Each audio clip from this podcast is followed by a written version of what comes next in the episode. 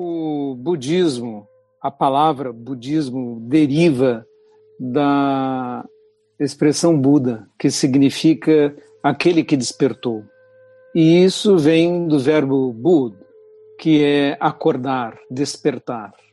Essencialmente, a ideia por trás disso é que nós estamos perdidos num sonho de ilusões e esse sonho nos envolve de tal maneira que nós não conseguimos perceber a realidade tal como é, as coisas tais como são, e ficamos perdidos na ilusão de um eu pessoal, de uma identidade que na verdade é uma fantasia que nós precisamos, mas uma fantasia que precisamos apenas nesse mundo relativo para transitar aqui. Então, o budismo é essencialmente um método para despertar, e as escolas do budismo são escolas com diferentes ênfases em determinados métodos.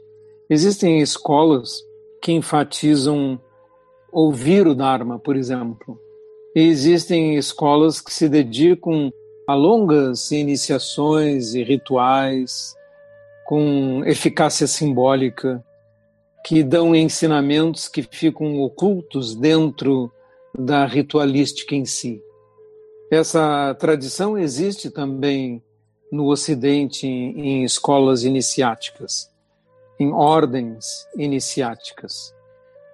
O Zen é uma rebelião contra o excessivo escolasticismo que o budismo havia atingido depois do seu primeiro milênio, com fundação de universidades, longos estudos de textos, discussões sobre palavras, o que significa isso, o que significa aquilo, e eruditos cheios de vaidade discutindo esses aspectos doutrinários.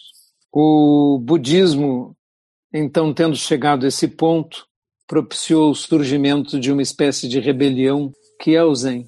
Nessa rebelião, a ênfase caiu sobre a transmissão mente a mente, de mestre para discípulo, afastando-se dos textos em si e olhando os, o apego às cerimônias e rituais como um dos obstáculos à iluminação.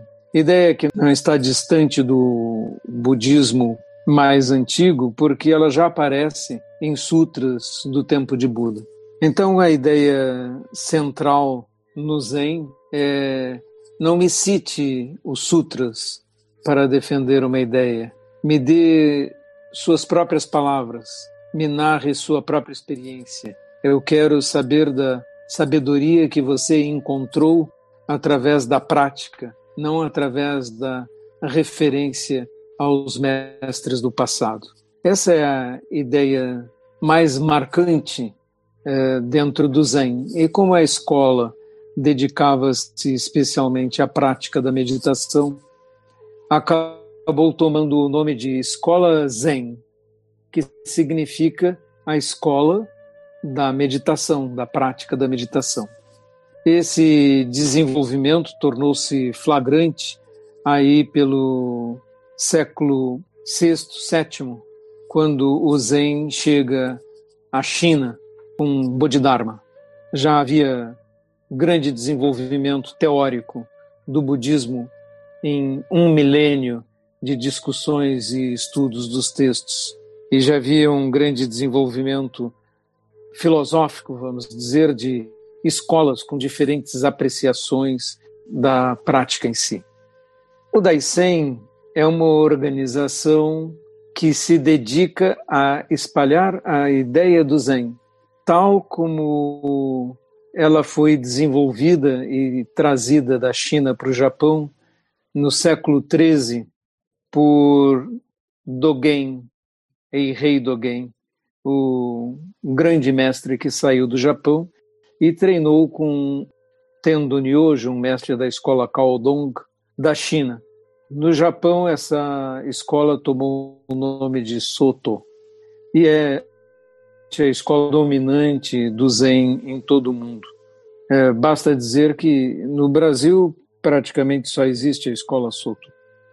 O Daisen, então, dedica-se a colocar o foco naquilo que Dogen preconizou, a prática da meditação e o estudo de ensinamentos, a compreensão da doutrina. Hoje eu ouvi uma pessoa dizer que o Zen se dedica somente à prática e diz que ensinamento não é necessário. Isso é um erro flagrante, porque a escola Soto é a escola que tem até universidades para o estudo do Zen. A Universidade de Kumazawa é o maior centro de estudo budista no mundo e é a Universidade da Escola Soto, no Japão. De modo que houve grande rigor teórico e estudo cuidadoso desenvolvido dentro da Escola Soto. Dizer que desprezamos o ensinamento é uma ótica completamente errada. O fato é que colocamos o centro do treinamento na prática do zazen, mas não desprezamos o ensinamento ou a compreensão do Dharma. Vemos os três pilares do budismo no Buda, na Dharma e na Sangha. No Buda como o ideal de sermos capazes de despertar, não numa personalidade em si ou numa divindade chamada Buda, porque Buda já morreu e está extinto há muito tempo. Ele só pode nos ajudar através dos ensinamentos que ele deixou, os ensinamentos de Buda, o Buda Kyo, o Buda Dharma. O Dharma, esses ensinamentos, o segundo grande pilar do budismo. E o terceiro, para nós do Zen, é a Sangha, a comunidade.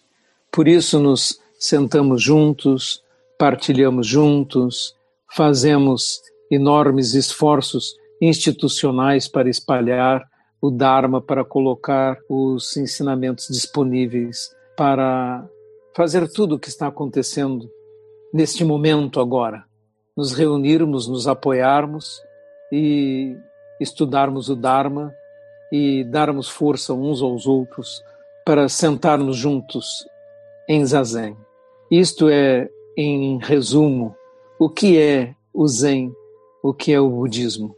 O budismo é método, o Zen é a grande escola que enfatiza a meditação e o Daisen é uma instituição que está se esforçando para espalhar o Dharma da maneira mais séria possível, aquela que está ao nosso alcance.